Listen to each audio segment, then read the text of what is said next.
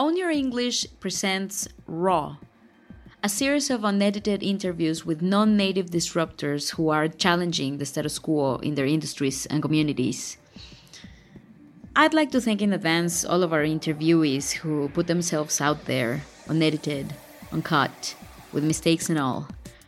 Because, like them, I believe wholeheartedly that being vulnerable makes you invincible and that our message is very much needed and much more important than our grammar mistakes.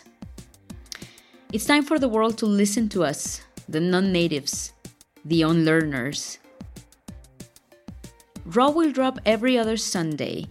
If you know of a true disruptor that makes mistakes in English who would like to be on the show, let us know on Instagram at LifeBuildersMX. See you in two weeks.